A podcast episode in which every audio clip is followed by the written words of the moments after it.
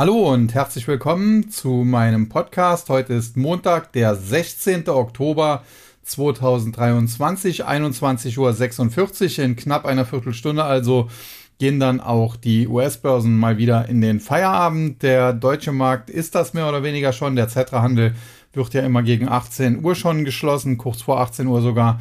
Und äh, die nachbörslichen Kurse, ja, da gibt es meistens nicht allzu viel Bewegung es sei denn halt in den USA passiert Außergewöhnliches. Ja, das ist äh, heute nicht der Fall bisher zumindest, wenn jetzt in den letzten Minuten nichts passiert.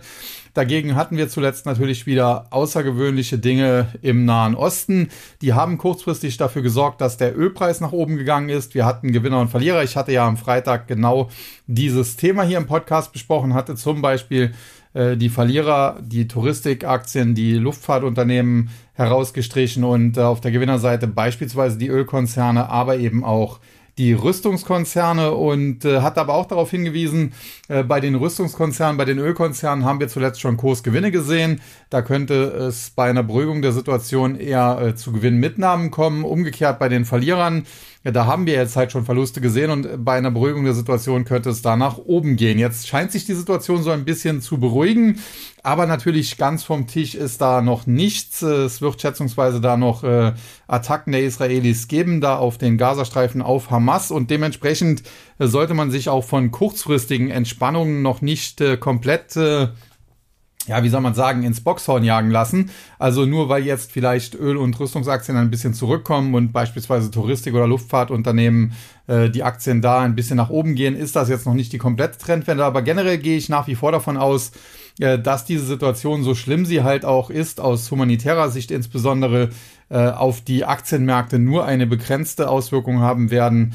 Ja, ganz einfach deshalb, weil in der Welt derzeit ja viele verrückt spielen und äh, der Ölpreis generell, der ist ja tendenziell auch recht hoch im äh, Vergleich. Wenn man sich anschaut zu Zeiten der Corona-Pandemie, hatten wir teilweise negative Ölpreise sogar. Und äh, vor diesem Hintergrund muss man sagen, ja, äh, ist halt in der Weltwirtschaft weitestgehend dann doch äh, Business as usual. Und da muss man eben auch ganz klar jetzt mal die Situation in den USA heranziehen, denn dort äh, haben zuletzt die Notenbanker, die ja zuvor immer betont hatten, ja, wir müssen die Zinsen weiter erhöhen, wir müssen sie auch äh, für eine längere Zeit auf erhöhtem Niveau lassen. Die haben zuletzt da ein bisschen zurückgerudert. Äh, dementsprechend hat man dann auch an den Märkten mittlerweile mehr oder weniger akzeptiert, äh, dass der Leitzins wohl sein Hoch erreicht hat. Und äh, in der Vergangenheit war es halt so, dass meistens sechs Monate nach dem Leitzinshoch die Zinsen wieder langsam zu sinken begannen. Diesmal higher for longer vielleicht äh, erwarten die Marktteilnehmer dass es ein bisschen länger dauert. Aber wenn man sich beispielsweise mal das CME FedWatch Tool genau anschaut, dann sieht man die Wahrscheinlichkeit für einen Zinsschritt nach oben um äh, 25 Basispunkte jetzt am 1. November, wenn eben äh, die, die nächste Bekanntgabe da stattfindet. Die liegt bei knapp 10 Prozent. Am 13. Dezember die letzte Zinssetzung äh, dieses Jahres da ist die Wahrscheinlichkeit für einen kleinen Zinsschritt immerhin 30 Prozent und 2,5 Prozent erwarten sogar da einen großen und äh, dementsprechend aber auch etwa 67 Prozent, die äh, keine Leitzinsänderung erwarten. Und wenn geht man das Ganze dann durch, 31. Januar 2024, knapp 65 Prozent, äh, die denken, es geht dann nicht mehr weiter nach oben mit den Zinsen im März äh, sind es dann 57 Prozent. Allerdings äh, haben sich dann die Wahrscheinlichkeiten generell verschoben, denn da gibt es dann auch schon 14 Prozent, die einen ersten Zinsschritt nach unten sogar schon erwarten. Im Mai äh, soll der Leitzins äh, nach, mit einer Wahrscheinlichkeit von 45 Prozent etwa immer noch auf dem aktuellen Niveau liegen, wobei 30 Prozent Wahrscheinlichkeit dann auch schon für eine erste Zinssenkung kommen. Und im Juni dann äh, haben wir erstmals die höchste Erwartung sogar für einen Zinsschritt nach unten. Derzeit 37,1 Prozent erwarten dann eine 25 Basispunkt Senkung, 16,5 Prozent 50 Basispunkt Senkung, 2,4 Prozent sogar 75 Basisprozent Senkung, 32,7 Prozent auf der anderen Seite denken, dass der Leitzins auch da noch weiter stabil bleibt und äh, 10,3 Prozent rechnen mit einem äh, Zinsschritt um 25 Basispunkte nach oben und 1% mit 50 Basispunkte nach oben. Man sieht also ab ähm, Juni, 12. Juni ist das genau 2024, werden erste Leitzinssenkungen erwartet. Ja, und dann äh, soll sich das im Jahresverlauf so ein bisschen äh, weiter dahin ziehen, wenn man so will, so dass wir dann Ende des Jahres 2024 mit einer Wahrscheinlichkeit von immerhin 27,3 Prozent derzeit einen Leitzins von 4,5 bis 4,75 äh, Prozent haben und das wären immerhin 75 Basispunkte niedriger als heute. Ja, das CME Fatwatch Tool kann man sich gerne anschauen. Ist da auf jeden Fall ein äh, guter Gradmesser. Allerdings muss man auch sagen, in der Vergangenheit lag es nicht immer richtig. Kurzfristig klar, jetzt für die nächste Zinssitzung 90% Wahrscheinlichkeit, dass nichts passiert. Das wird dann wahrscheinlich auch so kommen. Aber ob wir tatsächlich am 18. Dezember 2024 also bei der letzten Zinssitzung des nächsten Jahres nur 75 Basispunkte nach unten äh, dann gesehen haben oder ob es nicht schon etwas weiter nach unten gegangen ist, äh, das bleibt noch abzuwarten. Und die Wahrscheinlichkeitsverteilung ist ja auch relativ äh, ja, durcheinander, muss man sagen. Immerhin äh, knapp 25 Prozent erwarten auch nur 50 Basispunktsenkung. Auf der anderen Seite 19 Prozent können sich auch 1 Prozent Zinssenkung vorstellen und 14 Prozent ja auch nur 25 Basispunkte. Also da äh, das Ganze noch sehr diffus, weil es eben auch noch weit in der Zukunft liegt und da muss man mal schauen, wie sich das Ganze bis dahin entwickelt. Was man aber kurzfristig sehen kann, ist, dass an den US-Rentenmärkten, an den Anleihenmärkten die Renditen weiter nach oben gehen und dementsprechend die Kurse sinken. Die zweijährigen US-Treasuries äh, rentieren mit knapp 5,10 Prozent was sich natürlich schon äh, sehen lassen kann, aber mittlerweile selbst die Zehnjährigen, und das äh, war ja so zuletzt ein bisschen das Sorgenkind, mit einer Rendite von 4,7 Prozent etwa. Und äh, alleine heute geht es da beispielsweise bei den Zehnjährigen um äh, 7 Pips nach oben. Generell muss man sagen, dieser Spread, äh, den wir da sehen, der hat sich auch verengt. Äh, Zehnjährige zu Zweijährige mittlerweile nur noch etwa 0,4 Prozent Vorsprung äh, für die Zweijährigen in der Rendite, wobei man sagen muss, das ist ja immer noch eine Anomalie, weil normalerweise ja die längeren Laufzeiten höhere Renditen haben sollten. Aber wir hatten hier schon eine größere Anomalie, wir hatten hier schon eine Differenz von über einem Prozent und mittlerweile, wie gesagt, 0,4 Prozent. Der Spread verengt sich also und prinzipiell in der Vergangenheit war es so, wenn sich äh, diese Situation wieder am Normalisieren war, das war meistens eine schlechte Zeit für die Aktienmärkte und genau das haben wir zuletzt dann eben auch gesehen. Zudem hatten wir den Monat September, der ohnehin so allgemein so ein bisschen als der schlechteste Börsenmonat gilt.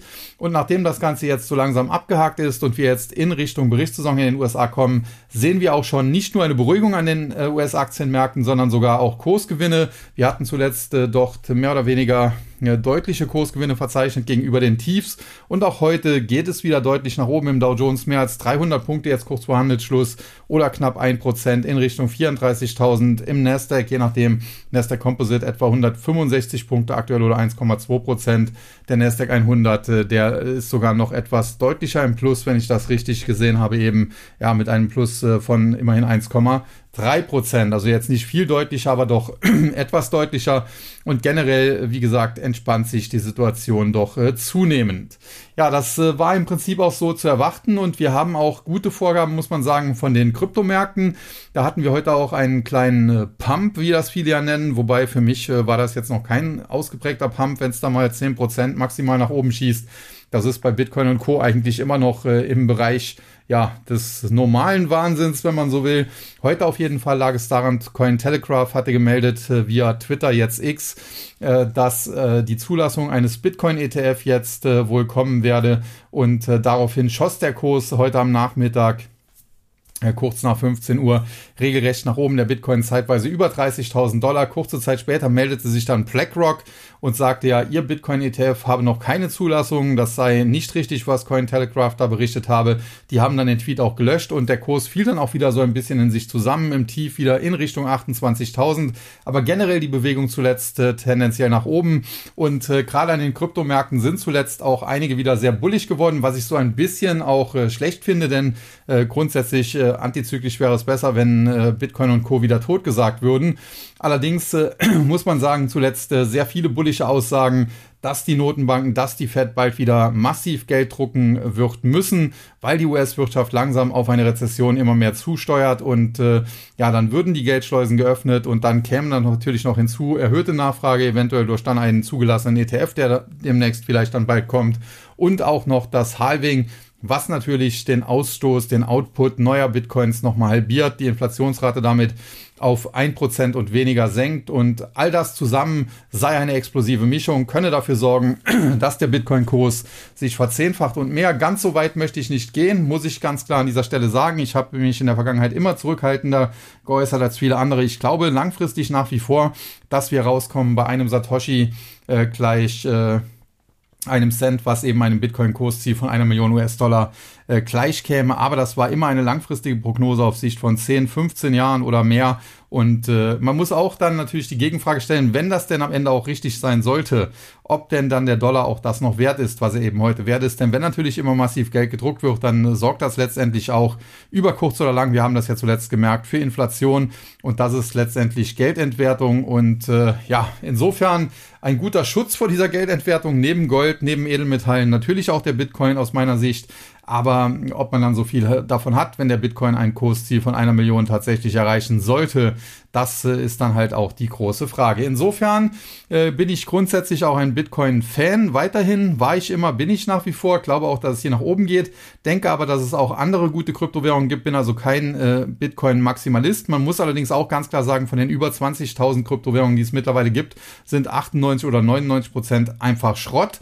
Das muss man auch so ganz klar formulieren und deswegen gibt es ja auch den TAC, den Technologieaktien und Krypto-Trading Service, um eben auszufiltern, äh, in was man tatsächlich investieren kann, neben Bitcoin und Ethereum natürlich und wovon man eher seine Finger lassen sollte. Und zuletzt beispielsweise hatten wir da wieder einen schönen Treffer mit Band Protocol, einem Oracles-Projekt, äh, der Nummer zwei, wenn man so will, hinter Chainlink in diesem Bereich und äh, dort am Wochenende Kursgewinne von über 40 Prozent und langfristig glaube ich nach wie vor, dass Band Protocol auch ein tolles Projekt ist. Aber dazu, wie gesagt, äh, äußere ich mich hier im Podcast eigentlich ungern und selten und äh, verweise in dem Zusammenhang, wer Interesse daran hat, auf den Tag. In diesem Zusammenhang aber auch nochmal der Hinweis, äh, wir haben zuletzt ein paar Abonnenten verloren. Das ist jetzt nicht gravierend, muss man auch ganz klar sagen, aber es bewahrheitet sich auch wieder genau das, was ich gesagt habe, immer damals, als äh, der Bitcoin und äh, die Kryptos durch die Decke gingen, da wurden wir von Abonnenten völlig überrannt. Ich habe immer gesagt, es ist eigentlich jetzt der falsche Zeitpunkt einzusteigen, denn jetzt sind die Kurse schon gestiegen.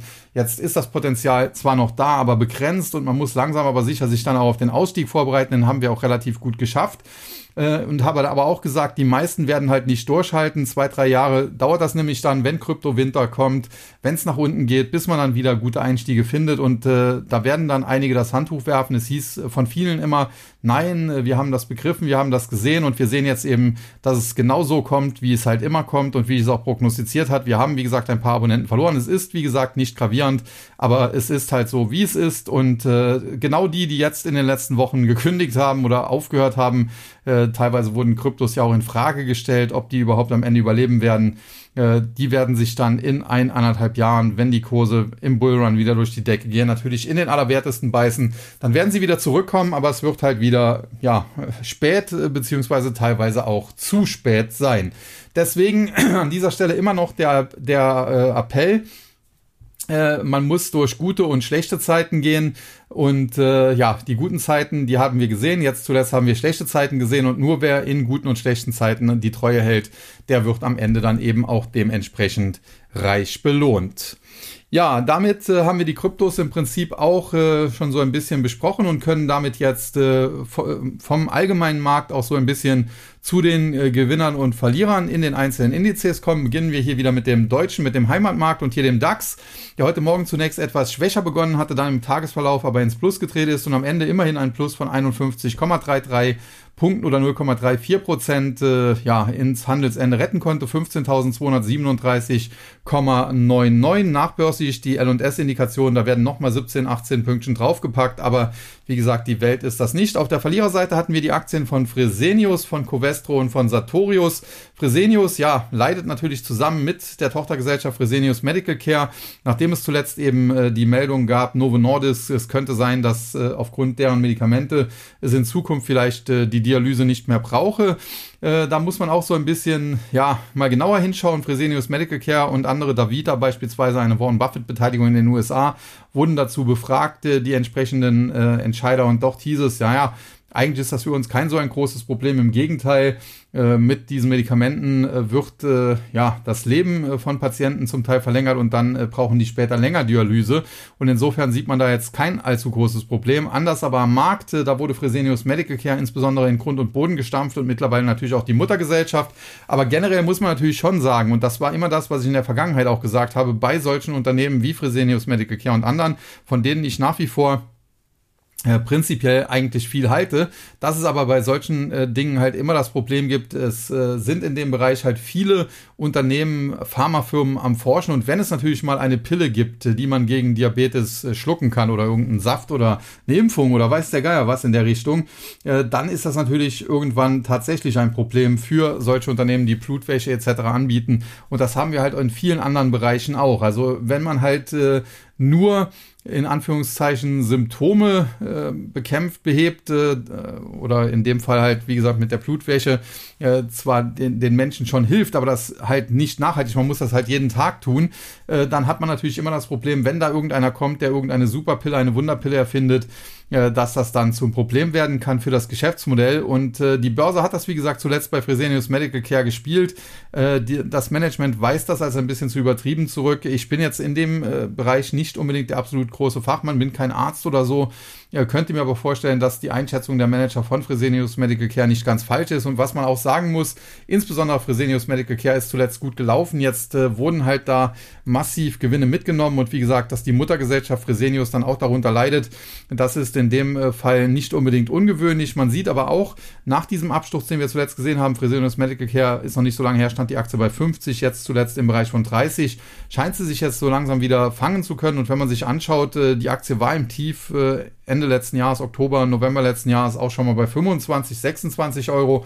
Also insofern, äh, die ganzen Gewinne sind noch nicht wieder dahin. Und solange sie nicht auf neue Korrekturtiefs fällt, hat die Aktie auch jederzeit die Chance, da einen größeren Boden zu bilden und mittelfristig wieder nach oben zu gehen. Aber wie gesagt, man muss sich eigentlich in dem Bereich medizinisch auskennen. Das äh, tue ich in dem Fall nicht und dementsprechend äh, ja, äh, muss man dann im Zweifel auf das Management vertrauen und äh, ob Fresenius Medical Care das Management das richtig einschätzt, äh, das werden wir halt äh, erst in einiger Zeit wissen. Aber meistens muss man tatsächlich sagen, ja, kommt es am Ende nicht ganz so dramatisch, wie, wie heißt es so schön, es wird nicht so heiß gegessen, wie es eben am Ende gekocht wird. Dann Covestro, Chemiebranche, brauchte sehr viel äh, Strom. Der ist in Deutschland teuer, deswegen Chemiewerte generell ja eher auf dem absteigenden Ast. Covestro zuletzt dadurch gestützt, dass es äh, Übernahmegerüchte gab, oder das waren schon mehr als Gerüchte, also das gab schon fast handfeste Angebote, aber zuletzt ist das Ganze ein bisschen eingeschlafen und dementsprechend die Aktie auch zurückgekommen von dem Hoch etwa 54, zuletzt jetzt in Richtung in der Marke von 48 unter 48. Im Bereich von 46 liegt eine Auffangzone. Wenn die gehalten wird, dann wäre es erstmal okay. Sollte die unter, unterboten werden, nachhaltig unterboten werden, hätten wir Verkaufssignale, die die Aktie auch wieder in Richtung 35 schicken können. Und dann Sartorius, zuletzt mit einer erneuten äh, Umsatz- und Gewinnwarnung und äh, prinzipiell äh, muss man sagen, war die jetzt gar nicht so dramatisch, aber es war eben jetzt schon, glaube ich, die dritte und äh, dementsprechend ja, äh, bekommt die Aktie auf die Mütze. Es gibt auch immer mehr Analysten, die den Wert jetzt herunterstufen. Aus meiner Sicht muss man aber auch hier ganz klar sagen, das ist ein Laborausrüster, der hat natürlich in der Corona-Zeit äh, massiv profitiert, weil natürlich äh, diese ganzen Corona-Tests etc. gemacht werden mussten. Und jetzt ist eben diese Sonderkonjunktur so ein bisschen vorbei, ähnlich wie auch bei BioNTech, bei Moderna und bei vielen anderen, die eben Corona-Profiteure waren. Und dementsprechend würde ich auch hier das Ganze nicht so dramatisch sehen, wie das zuletzt an der Börse gesehen wurde. Das Problem hier halt war, wie gesagt, dass es jetzt im Prinzip die dritte Gewinnwarnung war und damit hat die Aktie jetzt zuletzt einen harten Hit bekommen. Sie ist unter die Marke von 295 gefallen. Damit hat sie theoretisch jetzt äh, ein Abwärtspotenzial in Richtung 240 Euro. Aktuell stehen wir noch im Bereich 270, also so ein bisschen nach unten geht noch. Generell glaube ich aber, dass mittelfristig eine Sartorius sich wieder erholen wird. Dennoch, ich würde hier vielleicht auch mal auf die Stammaktie schauen, nicht auf die im äh, DAX gelistete Vorzugsaktie denn die ist nochmal 30, 40 oder sind sogar fast 50 Euro billiger und dort hat man sogar ein Stimmrecht. Allerdings ist das Handelsvolumen dünner. Auf der Gewinnerseite dann heute Deutsche Bank, Zalando und Commerzbank. Ja, die Banken heute Gewinner, zuletzt gute Zahlen von den US-Banken, das hat gestützt. Außerdem äh, generell äh, profitiert man natürlich in einem Umfeld von wieder höheren Zinsen als Bank besonders. Das hat gerade JP Morgan zuletzt dann auch ganz klar unter Beweis gestellt und dementsprechend hilft das auch den deutschen Banken. Deutsche Bank mit 1,7 Prozent, drittgrößter Gewinner im DAX, Commerzbank mit plus 4,8 Prozent, sogar der größte Gewinner. Und alles in allem muss man sagen, das Chartbild äh, zuletzt hatte sich aufgehellt. Dann gab es nochmal diesen Hit, gerade auch aufgrund dieser Bankenkrise, die wir in den USA da im Frühjahr gesehen haben, obwohl das eher die Regionalbanken waren. Und jetzt scheint sich das Ganze wieder zu fangen und insbesondere die Deutsche Bank halte ich für nicht ganz uninteressant. Und dazwischen zweitgrößter Gewinner im DAX, die Aktie von Zalando, zuletzt natürlich auf Talfahrt gewesen, wieder völlig ausverkauft worden. Und äh, das ist eine Aktie, ja, die mag es halt extrem. Sie war letztes Jahr im Oktober, November im Tief an der 20-Euro-Marke. Dann ist sie in der Spitze bis in den Februar hinein bis auf 45 Euro mehr als verdoppelt worden, nur um dann jetzt zuletzt seit Februar sukzessive wieder weiter zu fallen und letztendlich die 20-Euro-Marke nochmal zu testen. Bisher muss man aber auch sagen, hält die und solange die Aktie nicht nachhaltig unter 20 Euro wegbricht, solange kann man davon ausgehen, dass das vielleicht auch der Boden ist und dementsprechend äh, ja, müsste man dann jetzt mittelfristig eher wieder etwas steigende Kurse erwarten. Und generell muss ich sagen, ich bin nicht so pessimistisch. Ich glaube nämlich tatsächlich auch, Zinserhöhungen, insbesondere in den USA, aber auch in Europa, sind weitestgehend durch. Äh, wir werden jetzt natürlich äh, schauen müssen. Die Berichtssaison wird wahrscheinlich nochmal gut werden. Das wird die Kurse nochmal antreiben. Deswegen bin ich für die nächsten Wochen und Monate, also Jahresendrallye, auch Jahresanfang nächsten Jahres, nicht so pessimistisch. Da könnte ich mir durchaus steigende Kurse vorstellen. Ich glaube aber, dass wir dann tatsächlich irgendwann äh, sehen werden, dass in den USA langsam tatsächlich eine Rezession droht und die wird dann eben auch eingepreist werden. Das heißt, wir werden dann nochmal runterkommen, bis eben die Notenbanken damit beginnen, die Geldschleusen zu öffnen. Und da muss man sagen, das wird sich diesmal aber nicht als V-förmige Bewegung äh, wieder zeigen, weil die Notenbanken halt nicht äh, direkt wieder von 5 auf 0 Prozent mit dem Zins gehen. Wenn sie das tun sollten, muss man auch klar sagen, äh, dann äh, muss man äh, auch von V-förmigen Erholungen ausgehen. Aber solange das eben nicht der Fall ist, wird sich das etwas hinziehen. Und gerade die ersten kleinen Zinssenkungen, die werden zwar kurzfristig gefeiert für ein, zwei Tage vielleicht, aber das wird am Ende wieder verpuffen. Aber dann letztendlich werden dann, wenn die Zinsen mehrfach gesenkt wurden, wird sich das Ganze auch dann auswirken und dann äh, wird sich der Markt wieder fangen. Und wie gesagt, ich gehe nicht davon aus, dass wir nochmal die Korrekturtiefs, die wir insbesondere im letzten Jahr teilweise gesehen haben, äh, bei vielen Einzelwerten nochmal auch nur annähernd sehen, zumindest was Qualitätswerte wie beispielsweise eine Alphabet betrifft. Ja, damit zum MDAX, der heute mit einem Plus von 63,01 Punkten, 0,25 Prozent, 25.019,40. Verliererseite TAG Immobilien, Nordex und Eichstron. TAG Immobilien, ja, aus meiner Sicht noch eine der besseren Immobilienaktien, ganz klar, zuletzt auch schön nach oben gelaufen, hat jetzt aber hier so, ja, so eine Art Schulterkopf-Schulterformation ausgebildet und äh, Problem ist jetzt halt, äh, wie geht's hier weiter? Wenn die Aktie nämlich unter die Nackenlinie fällt, die so im Bereich, ja, von etwa ja, 9,50 Euro bis äh, runter 9,25 Euro zu finden ist, dann hätte die Aktie kurzfristig durchaus etwas Abwärtspotenzial. Dann könnte es hier nochmal zurückgehen unter die Marke von 8 Euro. Wenn das Ganze aber sich am Ende nach oben hin auflöst äh, und insbesondere wenn es dann über die 12 Euro gehen sollte, dann kann es auch schnell nach, äh, in Richtung 15 Euro nach oben gehen. Und generell, wie gesagt, THG Immobilien, eine der besseren Immobilienaktien in Deutschland, äh, muss man aus charttechnischer Sicht ein bisschen unter Beobachtung halten. Aber ich kann mir auch vorstellen, dass diese potenzielle SKS am Ende nicht aktiviert wird, sondern nach oben aufgebrochen wird und das wäre natürlich dann eher ein positives Signal. Dann Nordex, zuletzt im Total Return Börsenbrief als Short-Kandidat vorgestellt. Aus meiner Sicht wird man hier mit keinem Blumentopf gewinnen. Generell natürlich die Branche äh, Windkraft äh, sehr, sehr zügig. Man kann sich auch mal Vestas Wind anschauen, äh, wie die sich langfristig teilweise entwickelt haben. Die waren im Jahr 2000, glaube ich, auch mal im Hype waren sie bei 100 Euro und mehr und sind dann äh, nach unten gekracht. Man muss das Ganze mittlerweile split bereinigen, deswegen sind es, glaube ich, nur 20 Euro, was damals 100 war, aber egal. Äh, zuletzt dann auch wieder stark gestiegen, jetzt in den letzten äh, Monaten dann aber auch gefallen und dann wieder sich gefangen. Und bei Nordex haben wir halt das Problem, sie sind im Prinzip im äh, weltweiten Markt zu klein und äh, dementsprechend eine Vestas Wind, die ist zwar sehr zyklisch und äh, kann sich mal verzehnfachen und dann wieder halbieren und mehr, aber letztendlich entwickelt sie sich langfristig meistens doch dann tendenziell nach oben. Bei Nordex haben wir das nicht.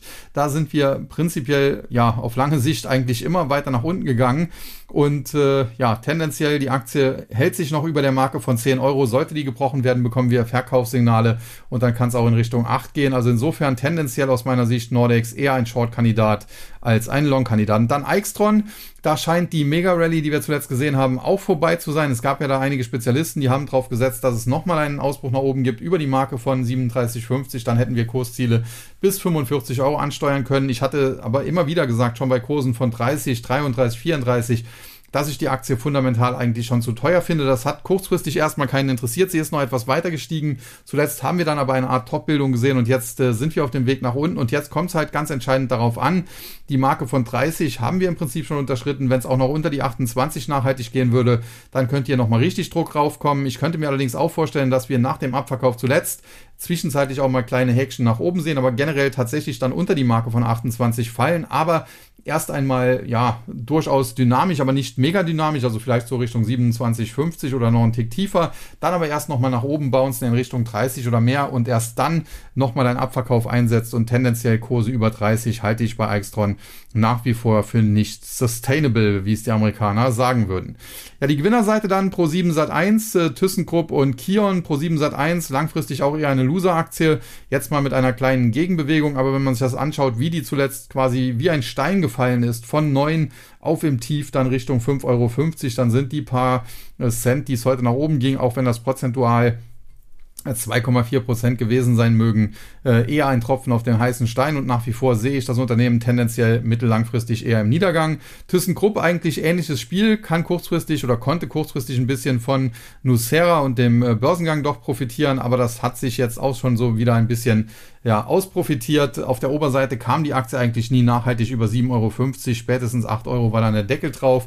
Jetzt äh, ja, sind wir wieder ans untere Ende der Seitwärtsbewegung gefallen, so der Bereich 6,50. Wenn der unterschritten würde, hätten wir nochmal eine Auffangzone im Bereich von 6 und wenn die halt auch nicht hält, dann äh, kann es auch sehr schnell in Richtung 5 Euro oder tiefer gehen. ThyssenKrupp nach wie vor für mich kein Investment. Und dann eine Aktie, die aus meiner Sicht ganz klein Investment ist und deren Kursverlauf ich zuletzt überhaupt nicht nachvollziehen konnte. Da haben wir leider im Total Return Börsenbrief ein bisschen daneben gegriffen, weil wir gehebelt long waren. Die Aktie der Kion Group. Äh, prinzipiell haben wir durchaus richtig spekuliert, denn das Unternehmen hat am Freitag nachbörslich seine Umsatz- und Gewinnprognosen revidiert und zwar nicht in Form einer Gewinnwarnung, also negativ, sondern nach oben revidiert und dementsprechend der Kurs heute auch mit einem Plus von 3%. Allerdings kam das halt für unser Hebelprodukt zu spät und wie gesagt, der, die Kursverläufe zuletzt in dieser Aktie die waren teilweise nicht nachvollziehbar. Die Aktie ist teilweise bis auf 40 Euro gestiegen, ohne große nennenswerte News.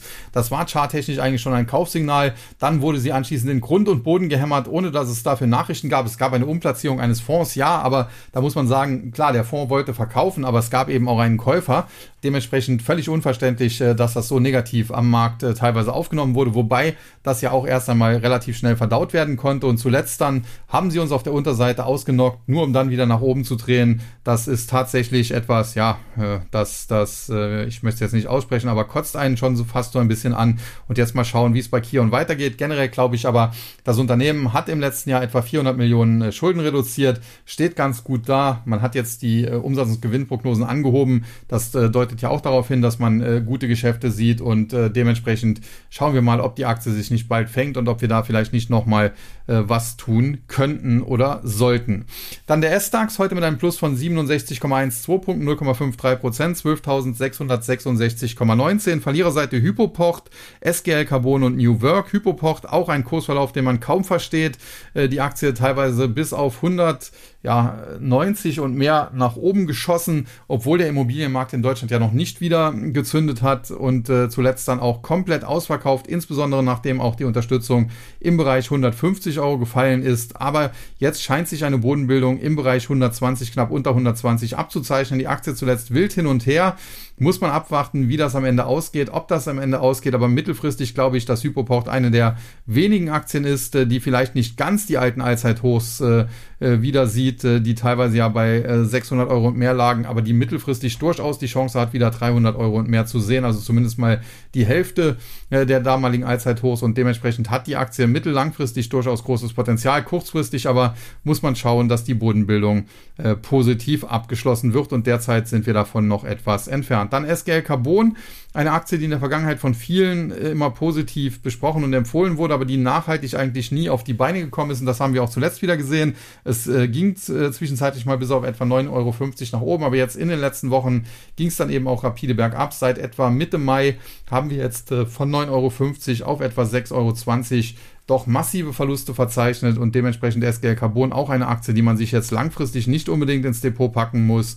Äh, das ist so ein bisschen à la Nordex und äh, die beiden verbindet ja auch was, denn Susanne Klatten war beziehungsweise teilweise ist in beiden investiert und da scheint die gute Dame, die BMW-Erbin, nicht immer das beste Händchen äh, gehabt zu haben, beziehungsweise zu haben. Und dann New Work, eine Aktie, die wirklich ewig lange im Bereich äh, 300, 400 Euro notiert hat wo ich immer wieder gesagt habe, das kann ich nicht nachvollziehen, da gehört die eigentlich nicht hin. Und äh, zuletzt ging es dann eben mehr oder weniger bergab. Es gab zwischenzeitlich dann mal äh, Umsatz- und Gewinnprognosen. Da hatte ich hier auch im Podcast gesagt, wenn die denn Realität würden, dann wäre die Aktie eigentlich günstig. Aber ich glaube nicht so wirklich daran. Und äh, zuletzt musste man dann auch ein bisschen zurückrudern. Und dementsprechend ja, war und ist die Aktie dann eben nicht mehr so günstig, wie sie damals noch wirkte. Und äh, der Weg des geringeren Widerstandes, der war dann eben nach unten. Zuletzt der Bruch der Marke von 110, ein Verkaufssignal in Richtung 90. Mittlerweile muss man sagen, die Marke von 90 auch schon wieder aufgebrochen. Das heißt, es kann jetzt auch weitergehen in Richtung 70 bis 72 Euro. Aktuell stehen wir noch über 80, heute minus 6 Prozent und New Work, die muss man sich nun wirklich nicht antun, die ehemalige Zing. Ja, und die Gewinnerseite dann Verbio, Salzgitter und Aroundtown. Verbio, eine Hype-Aktie des letzten Jahres nach dem russischen Angriffskrieg auf die Ukraine. Äh, Bioethanol und so weiter ging durch die Decke. Ich hatte damals davor gewarnt, dass auch das nicht nachhaltig sein würde. Das sehen wir jetzt. Äh, die Aktie zuletzt äh, tendenziell sehr, sehr stark unter Druck gekommen. Seit den Hochs, ich glaube, es waren auch Allzeithochs, knapp unter 90 Euro in der Spitze ja fast schon getrittelt, muss man sagen. Zwischenzeitlich gab es mal eine Erholung in Richtung 45, 46. Ich hatte immer wieder hier betont, wenn es da nicht weitergeht, äh, wenn die Aktie da hängen bleibt, dann kann es auch schnell wieder nach unten gehen. Genau das haben wir zuletzt gesehen. Allerdings positiv äh, ist die Aktie jetzt nicht mehr in Richtung 30 oder unter 30 gefallen. Insofern hat sie kurzfristig tatsächlich immer noch so etwas wie einen Aufwärtstrend, hat die Chance auf eine Bodenbildung, aber aktuell sind wir natürlich noch weit davon entfernt, die ja positiv abschließen zu können und dementsprechend wäre ich auch hier noch vorsichtig. Dann Salzgitter, ein Unternehmen aus der Stahlbranche, Stahlröhren etc. leidet natürlich auch unter der Situation in Russland. Man hat beispielsweise auch für Nord Stream da diese ganzen Stahlröhren geliefert und äh, ja, dieses Business, das ist natürlich jetzt dann auch in sich zusammengebrochen.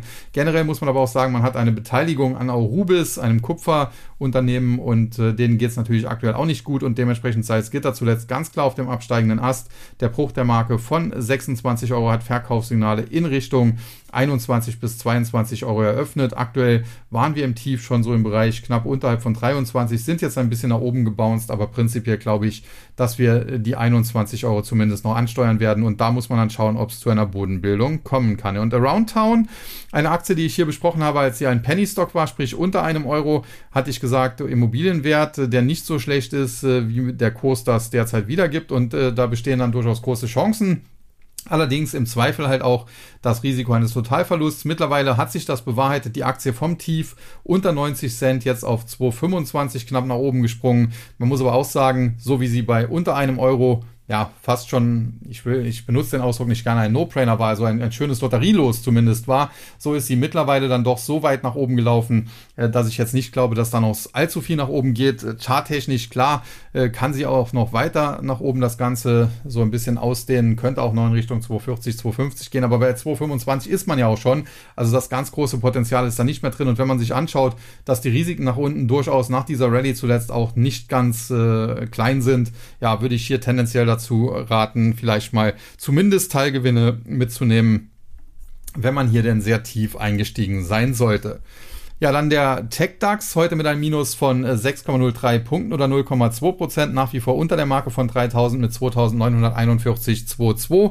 Verliererseite Cancom, Aixtron und Sartorius. Aixtron schon besprochen, Sartorius schon besprochen, Cancom muss man sagen zuletzt auch in Grund und Boden geprügelt, aber äh, der langjährige Vorstandschef, der Herr Weinmann, der hat zuletzt mit seiner Beteiligungsgesellschaft hier zugegriffen und der Mann sollte eigentlich wissen, was er tut. Das erinnert so ein bisschen, muss man sagen, nicht ganz äh, so extrem an eine Roundtown, die auch schon komplett totgesagt äh, worden sind und wo es dann jetzt eben äh, diese Mega Rally gab. Ganz so dramatisch sollte es bei Cancom nicht sein. Das Unternehmen ist nicht ganz totgesagt. Es wird dementsprechend wahrscheinlich auch nicht ganz so eine große Rally geben, aber zu Kursen unter 25 Euro, wo wir jetzt in den letzten Tagen wieder hingefallen sind, ja, da kann man tatsächlich, wenn man ein bisschen Geduld hat, äh, Geduld und Spucke und äh, ja, äh, auch äh, Volatilität aushält, da kann man hier sicherlich mal einen Fuß in die Tür stellen. Man sollte vielleicht noch nicht die ganze Position, die man sich da vornimmt, äh, kaufen, aber vielleicht mal so 30 Prozent von dem, äh, was man am Ende gerne im Depot hätte. Die Gewinnerseite dann Hensoldt, Morphosis und Verbio. Verbio schon besprochen. Hensoldt, klar, Rüstungskonzern profitiert natürlich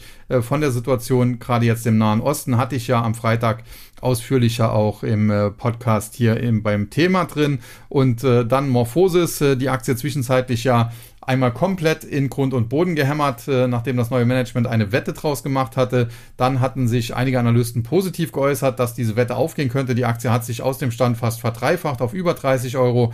Zuletzt äh, wieder massiv gefallen von in der Spitze knapp 33 auf im Tief äh, ja 22,50 und jetzt äh, läuft eine Gegenbewegung, muss aber ganz klar sagen, alles, was unter 26 Euro sich abspielt, ist charttechnisch immer noch nicht äh, besonders positiv. Äh, könnte auch ein Pullback sein, dem anschließend dann wieder Kursverluste in Richtung 20 Euro und tiefer folgen. Und generell Morphosis bleibt eben nach wie vor eine Wette, wenn diese Constellation Biotech äh, ja, Pipeline, die man dort aufgekauft hat, äh, sich am Ende als Erfolg erweist, dann war das ein Deal des Jahrhunderts, dann ist das Management absolut super. Äh, wenn das aber schief geht, ja, dann äh, kann das auch am Ende ganz schief gehen für Morphosis. Ja, und damit noch kurz zum US-Markt, der mittlerweile dann auch in den Feierabend gegangen ist. Der Nasdaq 100 am Schluss immer noch mit einem Plus von knapp 180 Punkten, 177,62 oder 1,18 Prozent, 15.172,73, konnte nicht ganz auf Tagesschluss, auf, auf, auf Tageshoch schließen, aber doch äh, in der Nähe. Verlierer und äh, Gewinner auf der Verliererseite Walgreens Boot Alliance. Die haben zuletzt den Chef getauscht. Daraufhin hat die Aktie sich mal zwischenzeitlich ein bisschen nach oben bewegt. Aber generell ist die natürlich seit mittlerweile zwei, drei, vier, fünf Jahren ein Trauerspiel. Und muss man mal abwarten, ob der neue Chef äh, das Ruder hier rumreißen kann. Dann Verisk Analytics minus äh, 2%.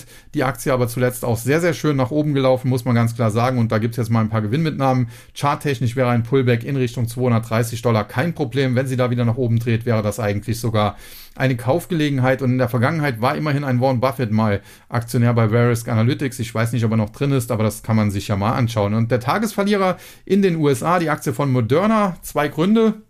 Es gab eine Umsatz- und Gewinnwarnung von Pfizer, die sich gewaschen hatte und die haben das begründet mit eben der den äh, Corona-Impfstoffen, die aktuell kein Mensch mehr haben will. Dementsprechend muss man Abschreibungen vornehmen. BioNTech hat sich dann auch geäußert, dass auch hier Abschreibungen anfallen und Moderna ja, wird dann natürlich auch mit nach unten geprügelt und generell sieht man jetzt genau das, was ich hier schon vor längerem angekündigt hatte.